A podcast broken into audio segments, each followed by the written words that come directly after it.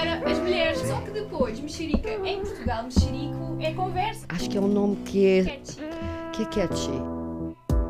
Olá a todos, o meu nome é Andy Cruz e a criação do nosso podcast A Mexerica surge para ser um espaço de emancipação de mulheres e fomentação do seu entendimento. Bem-vindos ao segundo episódio da Mexerica. Hoje vamos falar sobre empreendedorismo. Temos muito gosto em ter duas convidadas inteligentes, corajosas, resilientes e com muito conteúdo para agregar a quem quiser se aventurar no mundo dos negócios. A nossa primeira convidada é Carlota Moraes Pires, com um vasto currículo como jornalista digital, que coleciona nomes como Vogue, Máxima, Condé Nast e agora a sua própria agência de comunicação, a The Communication Studio. Aos 30 anos foi notícia na Forbes, pois ninguém fica indiferente ao seu estilo original e marcante. Obrigada pela presença, Carlota. Obrigada. Bem-vinda. Obrigada pelo convite. A nossa segunda convidada é a Joana Silva, fundadora da Conscience The Label, uma marca de beachwear que tem como base a sustentabilidade e o minimalismo. Começou o seu percurso na L'Oréal, mas decidiu investir no seu próprio negócio, o que lhe permitiu dedicar mais tempo à sua família. Tenho seguido a Conscience desde o início e é incrível ver a evolução da marca ao longo dos anos. Parabéns, Joana. Obrigada, por Obrigada. estares cá. Estou muito feliz. Obrigada às duas Obrigada. como eu vos estava a dizer aqui em off, isto começou por ser um projeto pessoal e era só para trazer as minhas amigas e agora temos aqui vocês as duas, portanto acho que levámos aqui um bocadinho a fasquia. eu queria começar com uma pergunta bem direta, se calhar um bocadinho difícil de responder, mas é difícil criar uma- um negócio em Portugal? É difícil criar um- uma marca do zero? Sentiram dificuldades? É super, é super difícil a começar pela forma como o ensino está programado, porque acho que passamos eh, muito tempo a aprender coisas que se calhar podem ser relevantes ou não e nunca nos ensinam, por exemplo, a passar um recibo verde, nunca nos ensinam Gestão, que, não é? Sim, coisas tão básicas como passar um recibo verde, Sim. como a questão dos IVAs, como a segurança social, Leis do trabalho, por exemplo, não é? Sim, eu acho que coisas até mais simples do que isso, do dia a dia, que a partir do momento em que uma pessoa deixa de trabalhar para outra pessoa e começa a trabalhar sozinha, mesmo que seja num regime de freelancer, é quase obrigada a ter um- uma contabilidade, se não vive em terror fiscal. Será? Eu ainda vivo um bocadinho que, mesmo com contabilidade, vou todas as semanas hoje em dia à página das finanças, ver se está tudo ok, se me esqueci de pagar alguma coisa, se eu acho que essa é a parte mais difícil de toda a informação que não é diretamente relacionada com o trabalho que nós desempenhamos, mas que como empresários temos obrigatoriamente que saber de repente. a informação é difícil de obter. Às Não é vezes não é uma, claro. exato, não é uma informação muito transparente. Não vais a- ao Google, escreves como passar um recibo verde e se calhar é, é direto e fácil, ou a mesma questão dos impostos, etc. Sim, porque depois há vários artigos, há várias questões que eu acho que deviam se- ser abordadas no ensino de alguma forma e acho que essa é a parte difícil, é a parte burocrática, na minha opinião, mas faz parte. e depois o resto, acho que, que deve ser transversal a todos os negócios, é resiliência. As e- dificuldades do. do dia a dia. Estar por conta de, própria, não é? Sim, lidar com clientes, com expectativas, de estar sempre on. Acho que é mais isso. Sim, é, é sem dúvida desafiante. Para mim, eu no início não levava este negócio assim tão a sério. Era mais um outlet para eu poder ser criativa e criar o meu armário de sonho, porque vivo junto da praia e, portanto, swimwear é uma coisa que eu uso muito, portanto, mas claro que, obviamente, me sentei com um contabilista, percebi como é que, como é que as coisas deviam funcionar. Aliás, ainda estou a tentar perceber, não é? Porque já tenho a marca há 5 anos e ainda há desafios, ainda há impostos que paguei mais ou a menos ou, Isso. e que vemos no ano a seguir quando estamos a fechar. Então é, é todo um desafio. Mas lá está, para mim começou um bocadinho para testar as águas, porque eu realmente tinha o meu trabalho e sinto que foi crescendo. Claro que coloquei empenho, não é? Não ia trazer para a rua nada que, que não tivesse tipo todo o meu coração, mas ao mesmo Foi tempo gradual, sinto não é? que foi uma coisa gradual. É isso, tive tempo, estava em licença de maternidade, tive algum tempo para, para poder estruturar as coisas e depois trabalhei ainda durante um ano, o primeiro ano que tive a marca também estava a trabalhar ainda. E aí sim foi o meu maior desafio, porque gerir um full time com um bebê pequenino de meses, não é? E a marca, e, e a verdade é que correu muito bem, o que, o que foi muito bom, mas trouxe muitas dores de crescimento ao mesmo tempo, porque não estava preparada nem tinha estrutura para que corresse daquela forma. Foram muitos desafios ao mesmo tempo, Foram, não é? e aí foi um super, super desafio. Agora, a criação da marca e da empresa, eu sinto que me rodeei, ou seja, eu procurei as pessoas que já tinham feito isto, não é? E, e falei com elas, e portanto eu acho que isso ajuda muito. E a melhor dica que eu posso deixar é isso: se não sabem, perguntem. Foste beber de outras pessoas que já tinham sim. passado por esse que já caminho, tinham não é? empresas Sim. e eu combinei cafés com muita gente. Como é que faziam? Como é, onde é que encomendavam o packaging?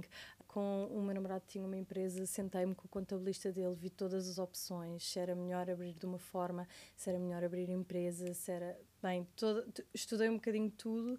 Eu acho que me ajudou muito mesmo estes, estes cafés com estas pessoas que me foram dizendo, olha, é assim que eu faço, é assim, para perceber um bocadinho melhor qual era, qual era o caminho. Mas é, sem dúvida, desafiante. A minha dúvida também é se o empreendedorismo é um caminho que vamos fazendo ao longo dos tempos ou é uma certeza? Houve algum momento da vossa vida que vocês sentiram assim, não, agora eu preciso de criar a minha empresa? Ou também por uma necessidade do tipo, a Joana estava a dizer que começou a criar as suas roupas, as pessoas se calhar começaram a ter mais interesse. Foi algo gradual ou tu já tinhas um pouquinho essa sensação do não, eu quero ser, eu quero ser empresária, eu quero ter a minha empresa? Sim, Ah. eu tinha totalmente. Ou seja, eu gostava, gostava do meu trabalho e felizmente, portanto, foi, até foi muito difícil de deixá-lo, mais do que eu estava à espera, mas ao mesmo tempo eu venho de uma família de empreendedores e eu já sabia que queria aquela liberdade de. que é uma liberdade diferente, atenção, porque ao mesmo tempo em que conseguimos fazer o nosso dia a dia, também não conseguimos ter férias a 100% como tínhamos antigamente. Portanto, é um trade-off, na verdade, não é uma liberdade completa. Mas a verdade é que a minha mãe foi uma pessoa muito presente na nossa vida, por isso mesmo, porque é uma empreendedora e porque qualquer coisa ela conseguia gerir as coisas de forma a nos ir buscar, a, a estar presente. Portanto, e eu sabia que queria muito trazer isso para a vida dos meus filhos. E, portanto, eu não sabia com o quê e também não estava à procura, mas eu acho que as coisas acabam por surgir e, e esta ideia, já tinha tido outras, não é? Que nunca tomei ação ah, e esta pareceu-me correta e Certeira. decidi eh, correr atrás, sim. E tu, Carlota? Comigo foi ao contrário. Comecei por ser freelancer, ehm, estava numa agência de comunicação. Foi Tu uma também experiência- estiveste fora, não foi? Tu estiveste em Londres? Sim, estive em Londres, eh, trabalhei na Condé Nast e na Stella McCartney. Uhum. E depois. Na Stella McCartney, não a nível jornalístico, certo? Não, Mas como assistente. assistente. de moda, não é? E depois voltei para Portugal para a Vogue outra vez, onde fui jornalista digital. E depois a Vogue mudou de grupo editorial e a equipa foi toda Mudada. mudada. E eu e a minha editora, que era a Rosário Meli Castro, fomos para a Máxima. E tive uns tempos na Máxima, mas de facto ser jornalista em Portugal não é assim tão fácil. adora- Rentável, talvez Exato. também. é isso. Mais pelo aspecto financeiro, porque eu adorava o que fazia, mas tive uma proposta para uma agência de comunicação e foi aí que- que comecei a trabalhar em comunicação e depois às tantas, mas era um projeto ainda muito embrionário e eu senti que se calhar conseguia fazer o mesmo sozinha, passado uns meses. E tive o apoio de uma pessoa que foi a Rita Roldex, que me disse, olha, eh, tive bebi um café com ela e ela disse-me, eu posso te passar alguns trabalhos, arrisca. Eh, E de facto ela, eu arrisquei contra a opinião dos meus pais, que achavam que, que eu devia trabalhar numa empresa grande e ter essa segurança. E foi assustador começar a ser freelancer, mas de facto, passado pouco tempo, já conseguia, se calhar, já, já ter um, uma. Começaste a sentir mais segurança, talvez por também veres que as coisas estavam a acontecer, não é? Sim, mas foi um processo super natural. Eu trabalhei, a Rita, por exemplo, arranjou-me alguns trabalhos no início e, na verdade, eu nunca tive que procurar clientes porque trabalhava num projeto e as pessoas para quem eu trabalhava recomendavam-me, ou seja, foi quase uma bola boca a boca foi. Foi completamente. E foi quase uma bola de neve foi crescendo sem eu me aperceber ou estava tão focada no trabalho que as Exato. coisas foram evoluindo e crescendo sem que eu estivesse a pensar quase numa estratégia de crescimento. Sim, foi orgânico, não é? Tu não tiveste que traçar um business plan. Se calhar tiveste, mas de alguma forma isso Não. organicamente Não, não tracei. construiu- construiu-se. Sim, sim, Ah, sim, sim. Isso é incrível, bem, mas também um conselho que eu já vi que, que temos aqui é vão tomar cafés, vão beber cafés com pessoas, falem com pessoas, porque às vezes é isso, às vezes a resolução ah, nem está tanto dentro de nós, mas está numa conversa com alguém, não é? Só perceber que alguém já fez, Exato. Exato. tu olhas para aquela pessoa que está a falar contigo e que tem, não é, as mesmas capacidades humanas vá que Exato. tu. Sim. E, e só perceber que a pessoa já fez já te dá, ok, se calhar eh, eu também consigo fazer isto. E também eu acho que relativiza isto que a Carlota está a dizer, é um ponto que eu até ah, acho muito válido, que é, há muitas famílias contra, eu acho que Portugal é um país um bocadinho conservador ainda, talvez também pela, pelo contexto socioeconómico, e então as famílias tendem muito a dizer, não, acho que devias jogar pelo seguro, fica naquela empresa que te paga o, o subsídio, se te acontecer alguma coisa tens o, o, o- o desemprego. Então eu acho que é muito válido estares a dizer isso, porque eu acho que existe muito medo das pessoas eh, avançarem por falta dessa segurança, não é? Mas a verdade é, quando tu começas a saber mais sobre, tendo uma empresa, também podes ter direito ao subsídio de desemprego. Portanto, é toda uma questão de estares informado e, e saberes um pouquinho mais sobre esse tema, às vezes falando com outras pessoas que passam Sim. por isso. Uma coisa que até eu ia perguntar agora, acho que a Joana de alguma forma respondeu, é se vocês tiveram alguma inspiração, alguém que vocês conhecem ou que viram fazer o mesmo que vos inspirou a tomar esse passo. Eu diria que talvez a tua mãe. ah, Sim, eu acho que a nível de, de estilo de vida, sim, porque eu queria muito estar presente. Para mim sempre foi claro que a família ia estar eh, acima de, de negócio, do trabalho, de, de tudo. Mas ao mesmo tempo, eu acho que em miúda fui, fui impactada, sei lá, eu li o Girl Boss da Sofia Amoruso quando era mais nova, quando tinha, não sei quando é que aquilo foi lançado, mas 16, 17 anos, e ela na altura tinha, tinha lançado a Nestigal e, e li e pensei, uau, isto é um sonho, um não é? boost. Deu-te aquela Ah, vontade de sim. ser igual, Na claro. altura, não quer dizer que eu fosse seguir mesmo os passos dela, mas eu acho que fui sendo impactada porque a cultura das girl bosses estava Uhum. a chegar sem dúvida Sim. E, e, portanto, acho que fui sendo impactada também por, por essa cultura. E nós também somos um bocadinho aquilo que nós lemos, os livros, os filmes que nós vemos. sem então eu acho que essas inspirações de infância ou um bocadinho mais Sim. de jovem Sim. acabam por ficar muito marcadas, não é? E para mim outra grande inspiração foi ver isto acontecer na minha casa e portanto o meu namorado na altura, uns anos antes da Conscious, ele próprio saiu de uma de uma escola de surf e abriu a dele. E ver esta transformação foi espetacular porque do nada cresceu uma empresa ah, e uma empresa que estava a correr bem e aquilo aconteceu tudo na mesa da sala, não é? E dá-te imensa não é segurança, tipo, olha, ele conseguiu, não é? E eu também vou, vou conseguir. Claro. Sim, isso é uma coisa que eu admiro muito também, essa tua parte, tu teres posto a família em primeiro lugar, porque às vezes é uma coisa que as mulheres hoje em dia sentem muito esta a necessidade de se empoderar, mas também de pôr a carreira às vezes em, em, em cima de, de uma família, não é? E eu acho que se nós conseguirmos balancear isso, é o melhor. E acredito que não seja fácil. Mas, e tu, Carlota, tens alguém que te inspirou? Eu acho que não, não houve ninguém que me tivesse inspirado particularmente, porque as coisas foram acontecendo e. Sim, a ti acabou por ser mais quase um alguém que te Sim. guiou, não é? Eh, Talvez essa pessoa, Rita Rolex, estavas a dizer, possa Ela, ter a sido Rita um... ajudou-me ao início e, e foi ótima porque fez a ponte com mar... e ainda continua a fazer a ponte com marcas ótimas que se Uhum. calhar de outra forma eu não teria tido acesso.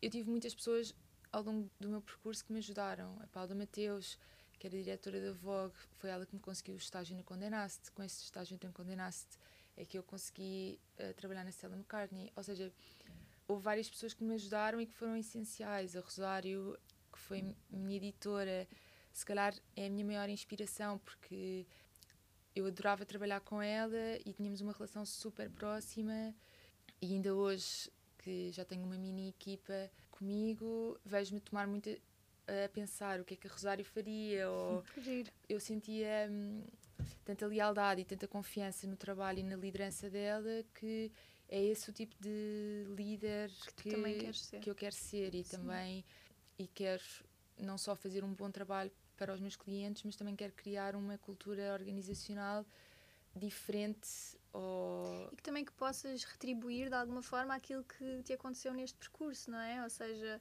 esta entreajuda, e neste teu caso, pelo menos, tu referiste muito mulheres, sim, foram mulheres que te empoderaram para tu também ires conseguindo subir e conseguindo trilhar Sim. esse percurso, não é? sim, eu sinto que se eh, criares um bom ambiente, criares boas condições de trabalho para as pessoas que estão contigo, se fores compreensiva, se tiveres uma atitude super positiva no trabalho, isso tudo, a- a pessoa que está a trabalhar para ti vai sentir um nível de confiança, no- Empatia em também. tudo. Eu sinto que hoje em dia a minha equipa, se calhar já estou a falar muito à frente, mas elas vestem completamente a camisola quase como se o projeto fosse delas.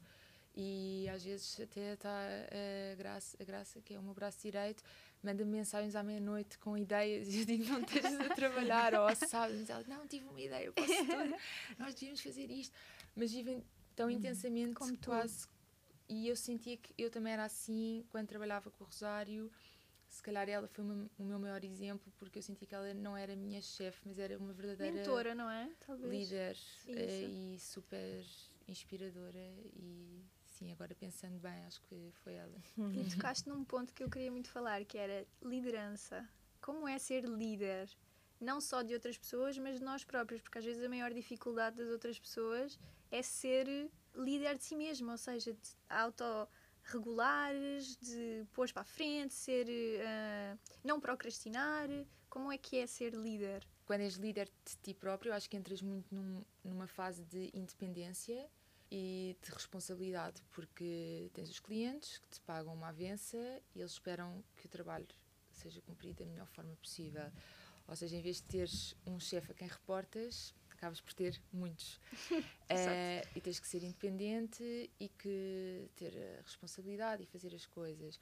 Quando, quando começas a ter uma equipa, eu acho que eleva a independência a um nível de interdependência e é aí que as coisas começam a crescer. Porque eu sinto que quando, Quando a Graça se juntou à minha equipa, o meu estúdio cresceu muito mais e muito mais rápido. E depois, agora, quando a Catarina se juntou à equipa, as coisas ainda cresceram mais porque já consigo delegar. Não estás tão fechado na tua visão, consegues. Eu estou super, sou super permeável às opiniões delas, quero sempre saber o que é que elas acham mesmo que no fim seja a minha ideia que avança, eu quero saber sempre o que é que elas acham sobre tudo, sobre, até sobre os clientes. Vocês são três agora, é isso? Somos três. E acho que é, é super positivo não, não estares eh, sozinha e fechada na tua visão e teres pessoas com perspectivas diferentes, acho que agrega muito. E acho que é isso, queres. eh, Acho que há uma diferença entre quereres ser a chefe ou quereres ser A líder. líder e envolver as pessoas também nessa liderança. Às vezes nós temos uma relação todas tão aberta que às vezes a Graça diz-me, olha, acho que fizeste isto e acho que não, não, não, não podemos fazer isto. Para a próxima temos que repensar e não tenho à vontade com ela e ela diz-me estas coisas e, hum, Que bom, não é? Eu acho e é que super positivo porque às vezes fico a pensar e penso, não, ela tem razão, não podemos mesmo voltar a fazer isto ou Eu vi um artigo, acho que foi no LinkedIn, que dizia que a maioria da- das pessoas, quando se despede de um trabalho, é muito mais envolvida ao facto de, de o líder que tem do que o próprio trabalho em si. É mesmo verdade, ou seja, se tu não tiveres uma pessoa permeável a ouvir-te, tu sentes descredibilizado e muito, muito mais rapidamente queres sair dali do que quando és acolhido, quando as tuas opiniões são tidas em conta. Por isso, sem dúvida, eu acho que isso pode fazer toda a diferença na empresa, para além de que alavanca a empresa, super. porque as pessoas querem que aquilo cresça, querem se doar, querem trabalhar à meia-noite se for preciso, sem, ter, sem que isso seja um, uma chatice, não é? Então, Claro. Eu acho que no meu caso é um bocadinho diferente, porque os meus clientes já vêm depois do produto estar criado, não é? Portanto, os meus desafios de são mais de, de foco meu para fazer com que as coisas aconteçam, não é? Ah, e só depois meto-as na rua e os, e os clientes podem comprar. Por isso aí eu acho que ajuda muito ter trabalhado noutras empresas antes, especialmente na L'Oréal, onde há muita estrutura, onde os, os processos estão bem oleados e na verdade era um bocadinho o que eu fazia na L'Oréal, o, que- o que eu estou a fazer agora, só que na L'Oréal só tinha uma parte e agora tenho toda, desde as finanças ao marketing a tudo. Sim, tu és os vários departamentos. tudo. Por isso, eu acho que esse é o maior desafio, que é manter eh, a motivação, manter o foco, fazer objetivos anuais, mensais, diários, perceber, eh, ter um encadeamento das coisas, de lançamentos, de o que é que é preciso, funciona melhor lançar nestas datas honestas e, portanto, depois garantir que tudo acontece com com a equipa, quer seja customer service está todo respondido todos os dias e que estamos com uma taxa de resposta de menos horas que o mês anterior, por exemplo, quer seja que as newsletters estão a sair, que os produtos estão a chegar ao, ao armazém e estão a ser despachados on time. Portanto, depois é, é uma gestão diária, mas antes disso tudo tem que acontecer a preparação da coleção, as confecções, etc., para as coisas realmente acontecerem e se eu ficar no sofá não acontecem. E portanto essa é a maior questão, portanto eu tenho uma agenda bem preenchida e muito esquematizada para garantir muitos pratos, não é? E Sim, tens que os empilhar bem para não caírem, Sim, não é? então é, é mesmo, eu acho que isso é, é essencial, é garantir que há uma cadência de tudo, que está tudo esquematizado, que há uma agenda, que há um, um propósito e que vamos seguir aquela linha de, de pensamento. Eu acho que isso é uma coisa interessante que tu fazes. Eu acho que até é um serviço público que tu partilhas muito esta o teu dia a dia de empreendedora. Tu dizes, olha, agora vou uh, fazer estas várias. Eh, isto está na minha lista de hoje, vou fazer. Eu percebi, diz-me se eu estou errada, que tu tens uma espécie de um coach de business, business coach, não sei se, como se chama. Sim, um mentor. Um mentor, não é? Que vai te ajudando a trilhar o teu caminho. E eu acho que isso é muito inspirador tu partilhares isso com as pessoas, porque eu acho que há muito medo, como já falámos, de seguir para a frente como negócio e depois nós vemos a tua página de Instagram e tu és uma pessoa normal e faz isso e passas por isso de uma forma tão leve. Portanto, eu acho que isso acaba por ser muito instrutivo também e mostrar que é possível. É? Sim, eu acho é que lá está, eu acho que vem sempre das pessoas e por isso é que eu tenho, como a Carlota tem, tem falado, eu sou tão agradecida às pessoas que foram aparecendo e que eu fui procurando também no, no meu caminho. E se eu sinto que houve umas pessoas que me ajudaram a começar, agora eu preciso de outras pessoas que já fizeram o que eu quero fazer para me ajudar a, a, passar ao próximo nível, não é? Porque no negócio é um bocadinho isto. Agora tens uma equipa, tens outros desafios e é o que se passa comigo, não é? Nós estamos muito também no mercado internacional. Eu precisava de alguém que me ajudasse e que me guiasse neste caminho lá para fora e procurei uma pessoa com quem tenho reuniões e que consegue ver os insights do negócio e perceber, olha, decisões como, porque às vezes nós temos de tomar tantas decisões, só o simples facto de as pessoas, por exemplo, perguntam-nos muito quando é que vamos ter uma loja física ou se vamos estar num espaço físico, até podia nem ser uma loja nossa, mas e isso é uma decisão exemplo, é? estratégica neste momento que até chegarmos a um certo nível de vendas anuais, vamos estar só no online. Isto porque eu sou só uma e o meu tempo dividido entre duas estratégias que são completamente diferentes vai Diminuir o, o, é? pronto, a taxa de crescimento no online, que é uhum. a minha fonte principal. Portanto, eu já experimentei com algumas coisas em offline, nós fizemos uma pop-up no, no LX Factory o, o ano passado e os insights que eu tiro disso foi um mês muito dedicado àquela pop-up e foi um mês pouco dedicado ao online. E, portanto, se eu tenho uma estratégia de online, é aí que eu vou seguir e quando eu conseguir chegar a um patamar que está definido, aí sim posso me dedicar a outras coisas. Portanto, tudo é pensado e não é só ter um, um, negócio de retalho, mesmo que seja através de outros retalhistas, que não seja uma loja própria, é muito time consuming e, portanto, vai retirar tempo do projeto que eu realmente quero investir. E sentem que ainda existe uma resistência por parte da sociedade em relação às mulheres empreendedoras? Sentiram alguma vez por serem mulheres alguma resistência por parte de. Bem, de família já percebemos que sim, não é? Mas talvez não por seres mulher, por uma questão de proteção por sim. familiar, mas ou seja, já sentiram alguma vez isso por parte da sociedade, de fornecedores, não sei, alguma vez? Olha, eu sempre, eu sempre senti, mas se calhar não estava a ir ao banco certo, que no banco, no primeiro banco que tive com a empresa, ninguém me levava a sério. e então. É, mas é, é, isso mesmo que eu, que eu queria sim, perguntar, pronto, porque às vezes mas, a sociedade são várias. Que, sim, acho que Sim, sinceramente ninguém me levava a sério. Depois mudei de banco e as coisas mudaram. Mas acho que foi assim a única experiência, porque de resto, tanto a interação com o meu contabilista, com quem eu primeiro tomei um café e depois ficou o meu contabilista ainda é, bem como outras intervenientes, sei lá, a nível de fornecedores e tudo mais, aí nunca senti nenhuma nenhum tipo de resistência. Também acho que pode ter a ver com a atitude que tu vais, e, mas uh, sem ser o banco, acho que nunca... Que é válido também. Eu acho que o banco é Sim. sempre aquela entidade que tu vais. Eu E própria, se calhar, não tinha a postura certa, sabes?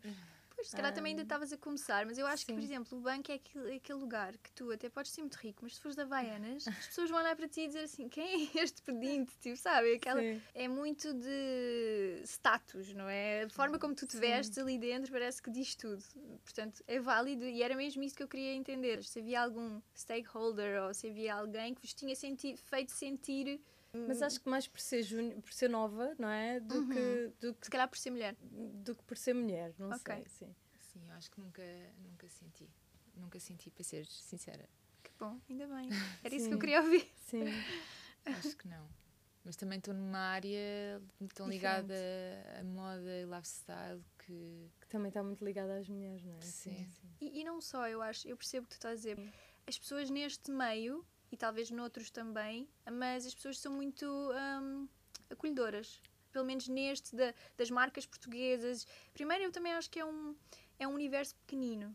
E a Carlota trabalha com várias marcas portuguesas. E eu acho que toda a gente se conhece de alguma forma. Sim. Está em crescimento, está em expansão. Mas eu acho que acaba por ser um universo pequenino e, pelo menos pela minha experiência, eu sempre fui muito bem tratada e todas as pessoas sempre foram impecáveis, então não tenho nada a dizer sobre isso. Mas fico feliz, vocês, como empreendedoras, também não tenham passado por isso, porque mostra que Portugal também está a evoluir nesse sentido. E alguma... esta pergunta é engraçada. Alguma vez tiveram a sensação de querer voltar a um job 9 to 5 numa empresa não vossa? Não. Não. No way! Não, Não, queremos apesar voltar. de todos os desafios, eu acho que quando tu tens uma empresa própria, os baixos e os altos são muito mais acentuados, não é? Enquanto que eu, quando trabalhava na, na L'Oréal, as coisas que aconteciam menos boas e as melhores também tinham picos, mas não eram tão intensos. Quando é a tua empresa, vai ao osso, não é? É muito hum, desafiante, mas não, Não, não, não, não voltaria. há chance.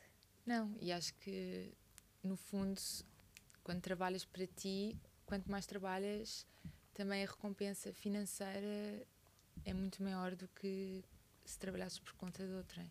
Por isso, na verdade não há teto, não é? Tu, Exato. Enquanto que tu, quando estás numa estrutura empresarial, tu tens uns, uns certos steps, não é? E há- Uhum. acaba por haver um teto e um peer-to-peer, não é? Tipo ali naquela idade, naquele tipo de cargo, Certo. recebes X, não é? Exato. E a verdade é que nos nossos projetos não há teto, é... Sim, eu acho que uma coisa frustrante numa empresa também é tu sentires que não tens lugar para crescer. Quando tu és ah, empresária ou tens o teu próprio negócio, é isso que tu disseste, não há limite, não é? Ou seja, tu podes Sim. desbravar e fazer o que tu entenderes por ti próprio. Portanto, Mas não, ao mesmo tempo também não sinto que seja para toda a gente. Nem toda a gente tem perfil É. para seguir essa via, é isso? Sim, acho que sim. Acho que hum, também é importante, porque agora nós estamos numa época em que está super na moda, não é? Ter o Uhum. nosso negócio e tudo mais. E eu gosto imenso disso porque eu própria tenho, tenho o meu e, e valorizo muito isso nas pessoas e a coragem de arriscar e tudo mais. Mas ao mesmo tempo acho que há perfis que realmente precisam de liderança.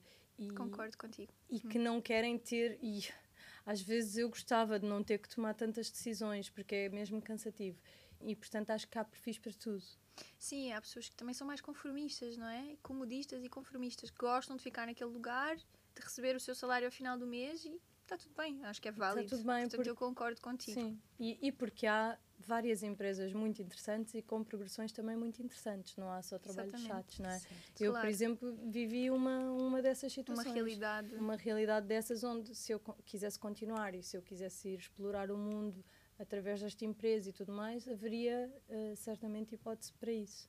Sim, e eu acho que também há uma coisa que tu trabalhando numa empresa talvez sintas, principalmente quando és só tu, trabalhares uh, e sair de casa e ir viver mais pessoas e ter esse contacto, essa comunicação também é uma coisa positiva. É não super, é. é Portanto, às vezes, é... uh, enquanto um, trabalhadora da tua própria empresa, sem mais funcionários, às vezes se calhar até dá um pouquinho de saudades hum. desse dessa interação, não sei, digo eu. Uh, pelo menos eu tenho, eu gosto desta coisa de acordar de manhã, tomar um pequeno almoço, vestir-me, ir ver pessoas e apesar que tu também podes fazer isso no teu, sim, sim, no teu próprio job, se tiveres reuniões, etc. Sim.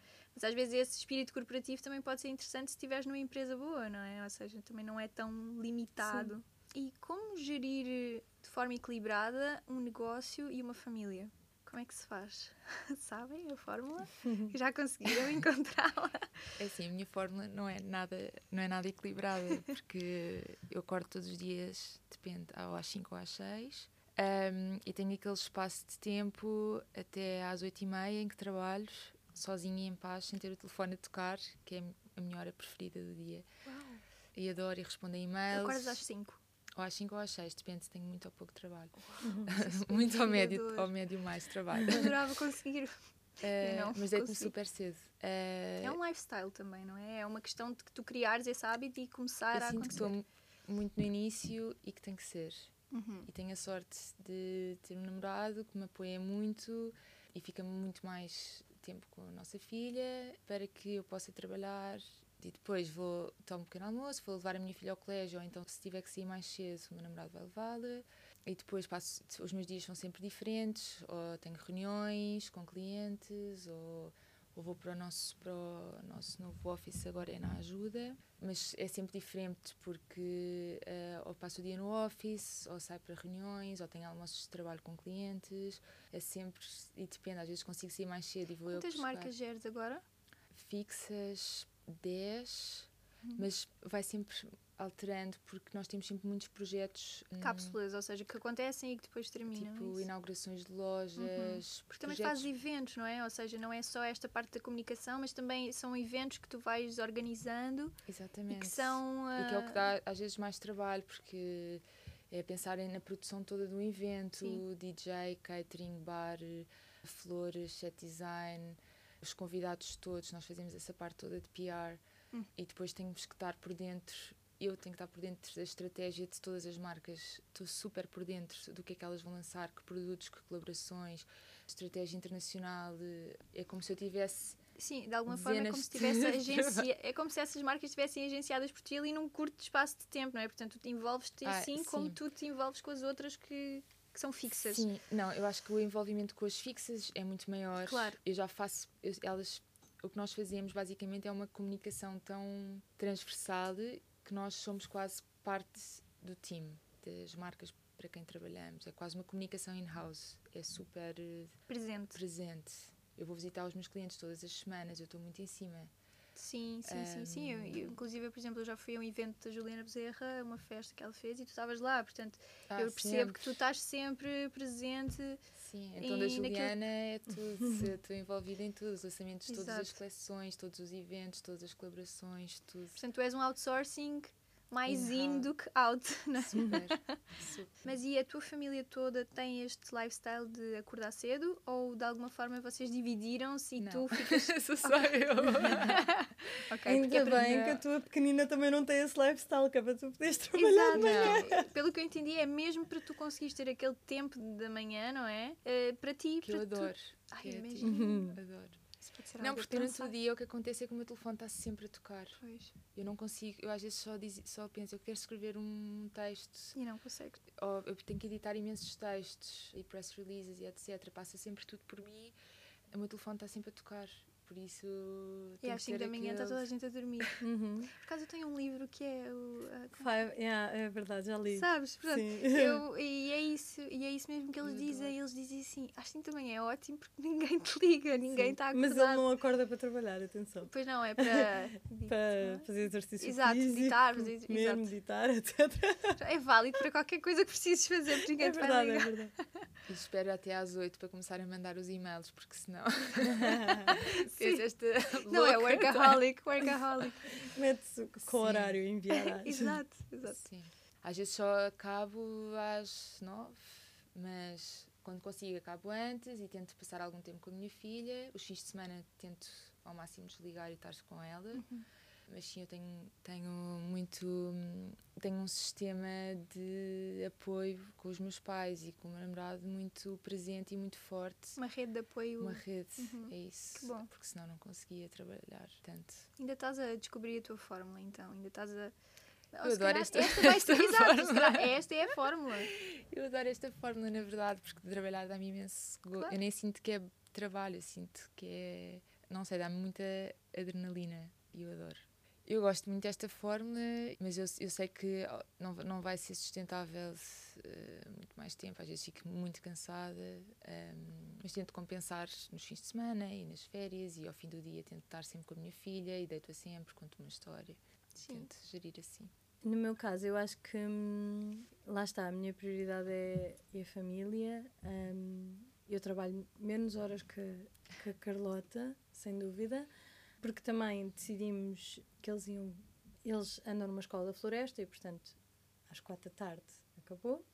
Portanto, nós deixámos-los de manhã e a, a partir das quatro, a não ser que por, por questões de trabalho não consigamos, vai, pedimos à avó que também nos dá super apoio e que por acaso é o que a Carla está a dizer, é importantíssimo ter estas pessoas na nossa vida, porque principalmente quando temos um negócio e, e se nós não tivermos, não Ninguém vai está. haver ninguém. Exato. Sim, portanto é mesmo importante ter estes backups, seja os nossos namorados, os avós, quem, quem tiver à nossa volta. Mas pronto, no geral é isso. Eu trabalho cerca de 6 horas por dia quando eles estão na escola e depois estou com eles. Nos dias que não estou, consigo esticar e estico o máximo que der para, para isso mesmo. E à noite, sempre que preciso, vou ao meu computador, mas como a Carlota diz, não estou a ir ao meu computador, tipo, que horror, agora tenho que ir trabalhar. Não, é uma coisa, nós estamos a fazer por nós, sabes? Então Sim. é uma coisa que, que quando tem que acontecer, eh, acontece. E outras noites vejo Netflix como, como toda a gente, não é? Sim. Ahm, Sim, porque no fundo a Studio é a Carlota e a Conscience é a Joana. Portanto, isso é, é,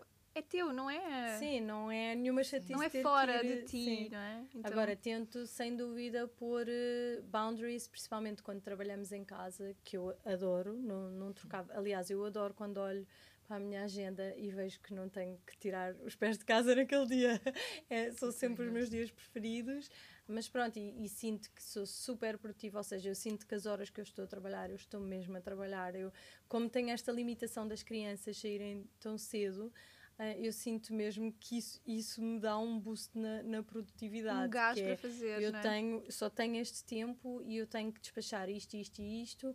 E, e pronto, como tu, tu já viste, eu tenho as minhas listas de to-dos, tenho as minhas prioridades, tudo o que eu posso passar para alguém que trabalhe comigo também, também passo Passas. para conseguir libertar um bocadinho. E depois temos, temos altos e baixos, não é? Nós fomos atropeladas agora no último mês, quando lança, lançámos a nossa coleção e depois lançámos uma colaboração com a Alice, Uhum. e basicamente foi um mês eh, em que É trabalhei muito mais Uhum. horas e tive muito mais stress e queria que tivesse tudo a andar, não é? E que as produções não parassem e, tudo mais. E ainda para mais mudámos para um parceiro logístico em janeiro, portanto ainda estamos a alinhar eh, agulhas, não é? Porque todo o estoque saiu da minha casa para o armazém deles e portanto isto são toda esta parte logística e de operações são coisas que dão trabalho, não é? Mas pronto, é isso. Há picos, há, há momentos em que, por exemplo, eles não têm escola em agosto e nós estamos o mês todo com eles. E é um mês mesmo pá, espetacular. Tem sido todos os anos em que podemos ir de carrinha para a Costa Vicentina, fazemos férias, estamos por casa. Portanto, é sempre um mês mais calmo, mas depois tem outros meses muito mais Sim, intensos, onde preciso de mais ajuda de, das Exato. pessoas que estão Vais- à minha volta para fazer isto acontecer. vais tendo esta oscilação, Sim. tendo sempre em conta que a tua prioridade é a tua família, não é? Sim, Portanto, e, e- não quer dizer que o meu negócio também não seja, porque claramente que Sim. é e que eu invisto muito do meu tempo e da minha energia ne- neste negócio e que eu gosto mesmo de fazer isto.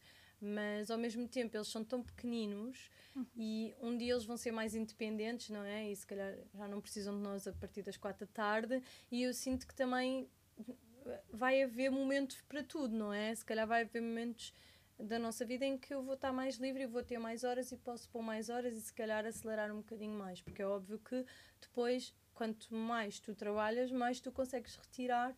Pode até nem ser assim, não é? Porque convém que seja trabalho eficiente. Mas pronto, é isso. Eu acho que é aproveitar o melhor das horas que, que tenho. Quando é preciso também me levanto mais cedo. Se tenho mesmo que fazer alguma coisa. Olha, ontem foi feriado e eu à tarde tive que estar a fazer uma coisa e eles foram ver um filme, pronto.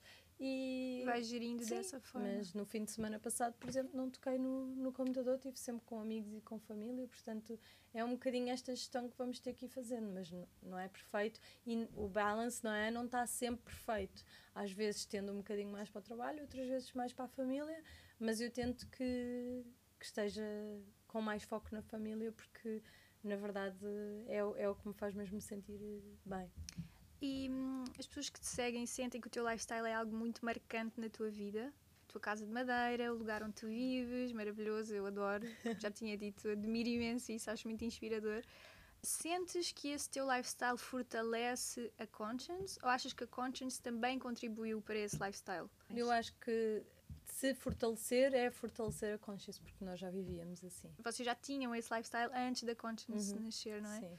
E sentes que fortalece, porque pelo menos a minha visão enquanto ah, de fora é que realmente se a tua maneira de viver perto da praia, vocês estão muito na praia e ter uma marca de swimwear acaba por hum, é isso, é, é inspirador, não é? As pessoas parece que compram um biquíni e também compram o lifestyle, compram, não é? Do género, eu compro este biquíni porque eu quero viver assim. E eu acho que isso acaba por ser um branding muito forte. Não sei se tens essa Eu- sensação. Eu acho que a marca é mesmo uma extensão minha, é, é mais um braço, não é? Uhum.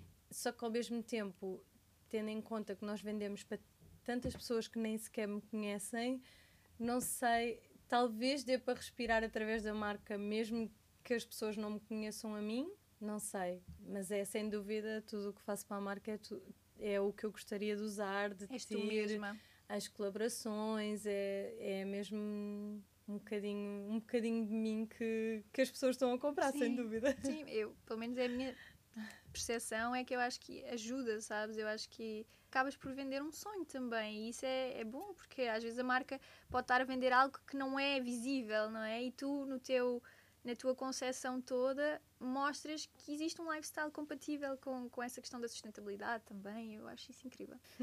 Carlota, em algum momento do- teu percurso profissional te imaginaste nas, ah, na, na Forbes, na revista Forbes? Eh, não, foi um convite que surgiu por acaso. Primeiro, eu acho que teve a ver com uma entrevista que eu fiz para a Máxima, primeiro, há um ano atrás, e hum, também falar sobre o meu projeto, e, e acho que foi um, se- um Seguimento. seguimento. Uhum. É a revista mais influente do mundo dos negócios, não é? Então eu achei Sim. uau, porque eu sempre acho que a Forbes é uma coisa incrível. Sim. E Sim, saber as que também alguém português tão novo, porque eu acho que nós somos mais ou menos todos da mesma idade, eu tenho 33, vocês também devem ter Tenho mais ou menos. 33. Igual. Exato. 33 também. Portanto, eu acho inspirador ver alguém Sim. que construiu a sua empresa e ah, recente estar ali nas revistas, folhear, revista neste caso é digital hoje em dia, mas Sim, eu acho que as pessoas ficam ainda. hum, Não sei se tem a ver com as marcas com que eu trabalho ou hum, por os estúdios ter, ter crescido tão rápido, mas acho que é por- também por trabalhar com marcas bonitas e bem posicionadas, como Quarto Sala, como a Stivali, como a Juliana. Já trabalhamos com a Bang Olufsen, ou seja, se calhar tem a ver com, essa, com esse posicionamento. Eu sinceramente. acho que a tua estética é muito marcante. Eu acho assim. que é isso também. Eu acho é a tem- curadoria. Exato, a curadoria, é isso mesmo. A tua curadoria é muito específica. Acho que talvez assim como a Joana, a Conscience é a cara dela, é uma extensão dela. Eu acho que as, as marcas que tu trabalhas também acabam por estar dentro da linha da tua estética, não é? E então acaba por fazer tudo muito sentido. Sim, E- eu acho que quando uma marca nos aborda, eu faço sempre essa pergunta: será a mim própria? É uma coisa que o produto que esta marca vende era uma coisa que eu compraria? Será que eu iria jantar a este restaurante? Ou será que eu dormiria neste, neste hotel? Porque hum, a lógica é como é que eu posso recomendar a um jornalista Sim, como é que tu uma vais. marca Uhum, que eu própria não usaria? Claro. E eu acho que ao fazer essa triagem ganhei a confiança dos jornalistas e não sei, acho que não, ou seja, não é só eu não sou só a minha escolha Sim, não tu não tem... fazes uma escolha uh, mediante o, o quereres ganhar dinheiro. Tu Exatamente. fazes uma escolha mediante o teu gosto, a tua estética e que, e que aquilo faça sentido para ti. E a qualidade do produto. E a qualidade do produto. Mas também não deve ser fácil porque tu fazes o, a gestão de marcas completamente diferentes. Como tu disseste, por exemplo, Juliana Bezerra vende joias, uh, tu fazes Stivali, que é uma marca de. é uma concept. não é concept store, desculpa. Multimarca. Uma multimarca, uh, restaurantes. Uh, como é que tu consegues fazer de forma tão coerente a gestão destas várias, destes vários setores? É uma assinatura tua? O que é que tu achas que eu acho que vou buscar tudo o que eu aprendi na Vogue, porque eu escrevia sobre moda, sobre arte, sobre lifestyles e acabei por uh, conhecer muitos bons restaurantes, muitas marcas, aprendi muito, uh, imensos desfiles, aprendi muito sobre moda, sobre a qualidade dos materiais. Eu cresci quase uh, todos os anos que eu tive na Vogue foi a aprender muito, vi muito essa cultura de o que é que é bom o suficiente para estar aqui na Vogue não sei, é uma questão de olhar e também pensei em termos de posicionamento, já existem tantas agências de comunicação, como é que eu me vou distinguir de todas as outras?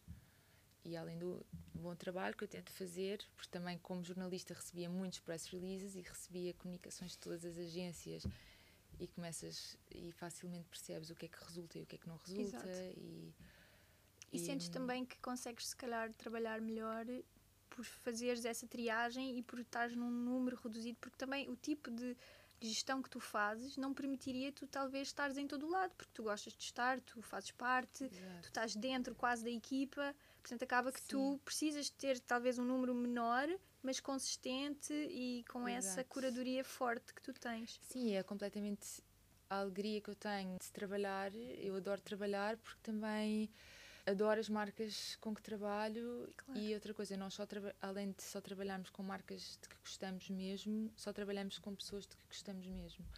Os clientes. é tipo uma regra de ouro para mim Sim. e para a minha equipa. Exato. Por isso eu adoro todos os meus clientes, são quase uh, hoje em dia eu vou almoçar com Sim. eles e faço programas com eles e convido-os para exposições e para uh, eu estou quase com, mais com os meus clientes do que com os meus é, amigos, mas um, Mas também, se, também um se formam amizades. Se formam amizades assim, porque não é? de repente vamos ver uma coisa e temos uma ideia para outro projeto e, e eu sinto que é um universo e as marcas já colaboram entre elas. Agora a quarta sala emprestou peças para um evento da Stivali porque no fundo uh, tem o mesmo posicionamento, só que a quarta sala direcionada para os interiores. Tudo se mistura, não é? tudo, ou seja, o estúdio é quase um universo em que todas as marcas, por isso eu, há bocado estava a dizer que vou fazer uma, organizar um almoço para os clientes, porque eu penso os que não se conhecem ainda têm que se conhecer porque todos eles podem ser amigos. Então vamos fazer um almoço para, para juntar todos e ver como é que corre. Uh, Portugal é um mercado com características socioeconómicas muito específicas. Grande parte das marcas optam por utilizar o inglês como uma língua, como a língua primária das suas comunicações. Qual é a estratégia por detrás desta escolha? A Conscience comunica-se em inglês, a Studio também e muitas das marcas que tu geres também, tirando a Juliana Bezerra, que eu acho que faz essa Sim. comunicação em português. Uh, existe alguma estratégia por detrás da utilização do inglês ou vocês acreditam que isto, que a, que a estratégia de utilizar o inglês afasta ou aproxima o público português de uma comunidade global? Eu acho que tem a ver com o posicionamento e o público da marca, não é? Para, para nós na Conscious isso nunca foi uma, uma questão. Uma questão. Não, não me lembro de, de ter alguma vez recebido feedback, ah, porque é que está em inglês? Exato. Não, acho que também é uma comunicação super simples, não é? Então acaba por, claro. Por ser fácil. E ao mesmo tempo, para nós enquanto marca, o não comunicar em inglês ia estar a limitar as nossas o nosso potencial lá fora. E, portanto, para nós, enquanto marca, não faria sentido dessa, dessa forma, tendo em conta que também esse trabalho que temos feito tem dado muitos frutos, portanto. Mas não acho que limite. Acho que, por exemplo, agora uh, recentemente começámos a mandar as newsletters para o público português em português. Eu reparei. E aumentou a taxa de, de abertura, que já era boa, ficou ainda Sim. melhor. Então é curioso, mas é uma coisa muito simples que dá para fazer. Então decidimos fazer, mas, e por exemplo, o site está todo em inglês, mas gostávamos de ter em mais línguas. tanto em português como, por exemplo, em alemão, que é o, o segundo país a comprar-nos mais. Mas Portugal pronto, continua a ser o, o país que. Portugal tem metade Ok. das 50% das vendas é para Uhum. Portugal, continua a ser o país com mais peso e a verdade é que ainda há tanto para crescer em Portugal. Há tanta gente que não sabe o que é esta marca sequer. Portanto, acho que é- também é um dos nossos focos. Eu falo, obviamente, de mercado internacional, mas a verdade é que Portugal continua a ser um, um dos focos porque, hum, porque há muitos consumidores de swimwear aqui também. Hum, eu não sinto que, hum, pelo menos nunca tive esse feedback, nunca me disseram diretamente. Ah, a minha ideia em comunicar em inglês é, hum, é chegar a jornalistas internacionais, ah, a marcas internacionais e, hum, e acho que a possibilidade de crescer é maior. E, e hoje em dia eu acho que toda a gente hum, fala inglês. Ah, temos inglês obrigatório na escola, acho que é. Sim, eu concordo, porque eu acho que é isso, é abrir para uma comunidade, é não nos fecharmos apenas no mundo português, nesta questão até do jornalismo, não é? Mas poder vir alguém de, de fora e, e- e conseguir entender o que é que aquela marca comunica, não é? Portanto, eu concordo com vocês. A minha única dúvida era se realmente eh, poderia fazer impactar nas vendas, mas pelos vistos já vimos que não. No entanto, também comunicar em português, pelos vistos, alavancou. Ou seja, eu acho que essa, isso que tu disseste é engraçado, que é, ok, eu comunico-me em inglês, mas mando a minha newsletter em Portugal em, em português. Portanto, também é fazer esses pequenos ajustes e ver o que é que funciona melhor, não é? Sim, eu acho que as pessoas se sentem mais próximas, não é? Porque há imensa gente que nos contacta portuguesas, Uhum. portuguesas que querem comprar eh, e que nos mandam mensagem em inglês. Então há imensa gente que nem sequer sabe que a marca é portuguesa e então é super engraçada porque nós percebemos logo que a pessoa é portuguesa, respondemos em português e então a pessoa diz: Ah, mas vocês são uma marca portuguesa. É, é super Exato. engraçado. Eu acho que as pessoas se sentem mais acarinhadas ou mais próximas se falarmos com elas na sua língua nativa, não é? Exato. Isso nós somos Não é uma exclusão, mas também é bom quando a pessoa sente que Uhum. aquela marca é portuguesa, não é? Sim. Bem, se o mundo fosse acabar amanhã e fôssemos sair, qual é que era o último e-mail que vocês enviavam? Olha, eu neste momento mandava para o meu mentor.